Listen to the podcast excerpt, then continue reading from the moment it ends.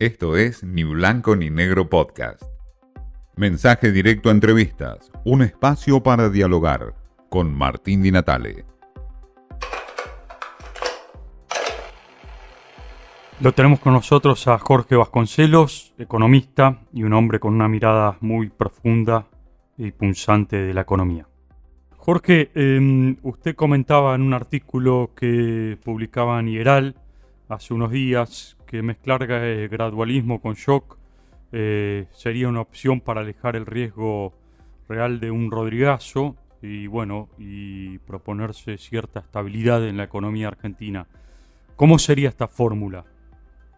Bueno, primero hay que tener en cuenta las condiciones actuales donde se están acumulando muchos desequilibrios y, y de gran magnitud. O sea, hay al mismo tiempo un, número importante de desequilibrios, y eso es cada uno de esos desequilibrios que uno analiza encuentra que son de, magnitud.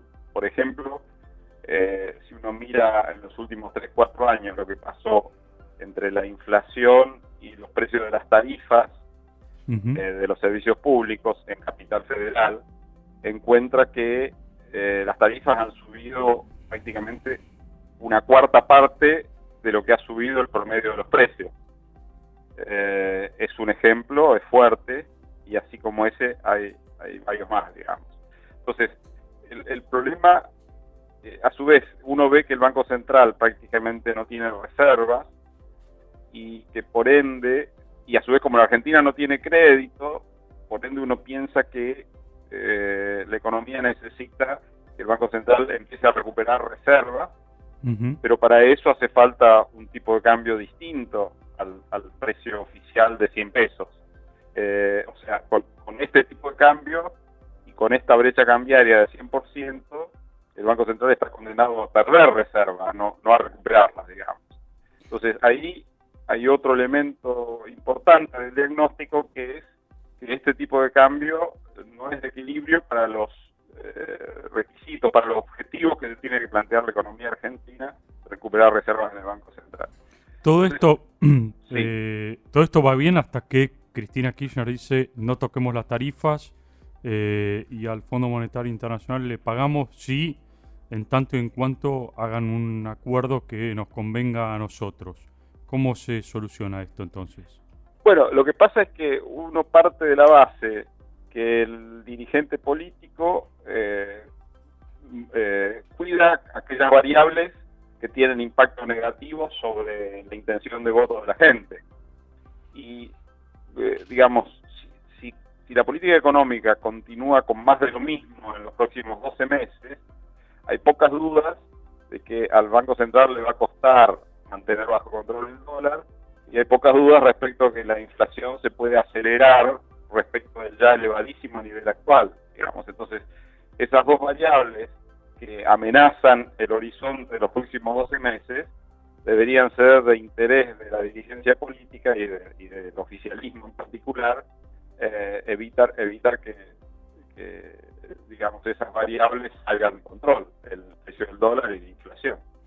Desde ese punto de vista el, momento en el cual el oficialismo reaccione eh, frente a, este, a, estos riesgos de desborde de las variables a este riesgo de codrigazo es muy difícil de, precisar, de anticipar, digamos. Yo no me siento capacitado para decirlo, en qué momento el oficialismo, el gobierno va a reaccionar. Pero naturalmente la, tendencia de la autopreservación de la gobernabilidad hace que uno piense que, estos problemas no pueden seguir metiéndose, escondiéndose debajo del fondo. Es decir, eh, si está claro que si el oficialismo no reacciona a tiempo, lo más probable es que vayamos un Rodrigazo. Hay un riesgo alto, o sea, es, son cosas que no se pueden pronosticar, que no conviene eh, mediar, digamos, como un fantasma, pero eh, eh, los riesgos son claros y sin forzar ningún análisis, sin exagerar ningún número, digamos, ¿no? si uno mira lo que está pasando, por ejemplo, con el, el ritmo al que está aumentando la deuda remunerada del Banco Central, famosas LELIC, bueno, eso no es sostenible en el mediano plazo. Y a su vez, eh, el, problema de la falta de dólares para eh, un funcionamiento fluido de la economía, eh, la falta de piezas, la falta de insumos, de, partes, etcétera, que hacen que sectores cada vez más importantes empiecen a, haber problemas para seguir produciendo. también eso, digamos, hay que resolverlo desde el punto de vista de funcionamiento normal de la actividad económica. todo esto, sí, a todo esto, Jorge, perdón, se le agrega eh, una variable más que de peso que es si la Argentina no puede pagar al Fondo Monetario Internacional en marzo, que es el primer vencimiento, ¿no? claro, claro. Yo todo el análisis lo estoy haciendo independientemente de que haya que hacer ese acuerdo con el fondo. O sea, antes que el acuerdo con el fondo hace falta un plan económico. Eh, con el plan económico después será una cuestión de detalles ver qué cosas encajan y qué cosas falta limar, digamos, en función de ese acuerdo. Pero lo primero es, es, generar un horizonte para la economía argentina. ¿Usted cree que nunca hubo nunca hubo un plan económico desde el inicio del gobierno de Fernández? No, yo creo que al principio, al principio antes de la pandemia, había una intención de administrar las variables, es decir, que si subía el digamos, si la inflación iba a tal, a tal ritmo, acomodar el precio del dólar oficial a ese ritmo, acomodar la suba de las tarifas, no, no exactamente ese nivel, pero un poco. Eh, lo que ocurre es que con la pandemia hubo un exceso de emisión monetaria y ese exceso de emisión monetaria llevó a una aceleración de la inflación muy fuerte en la primera parte de este año. Eh, esa aceleración de, la inflación obligó a moderar la política fiscal y la política monetaria en, los primeros meses de este año, pero eso ya se abandonó. Eh, los patrones de, emisión monetaria por motivo fiscal y por motivo cuasi fiscal, las, las desde julio en adelante ya está en el mismo patrón que 2020.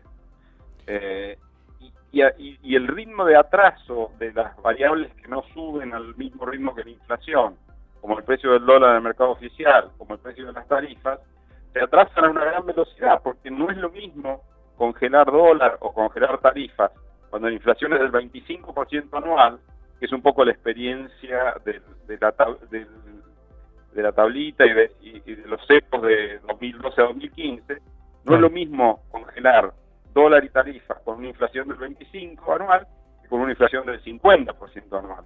La velocidad de los desfases es muchísimo mayor.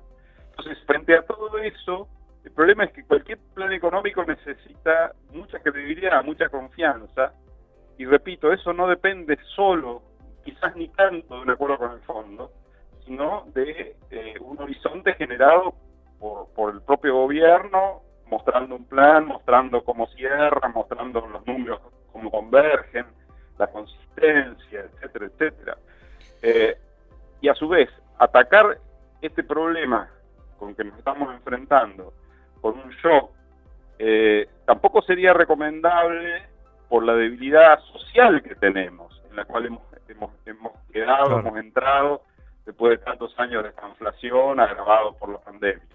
Entonces hay que combinar algunos ajustes más, más rápidos, más fuertes, con otros eh, que plantean algún sendero gradual. Por ejemplo, en el artículo que vos citas, yo digo, bueno, no podemos cortar de raíz la emisión monetaria. Eh, porque para cortar de raíz la emisión monetaria necesitaríamos hacer un ajuste fiscal de 4 o 5 puntos del PIB de un año para el otro. Digo, eso es demasiado para, para lo dolido que está nuestro cuerpo social vayamos un poco más despacio ahí, pero mantengamos un poco de asistencia al Tesoro con emisión monetaria, pero hagámoslo dentro de un plan, dentro de un cronograma que genere, mm, que permita regenerar la, credibilidad, la confianza. Quien escucha a Vasconcelos, bueno, eh, le agarra algo de temor, ¿eh? Habla de un eventual riesgo de riesgo alto de Rodrigazo y que hace falta claramente un plan económico para el gobierno antes de un acuerdo con el FMI. Esto fue Ni Blanco ni Negro Podcast.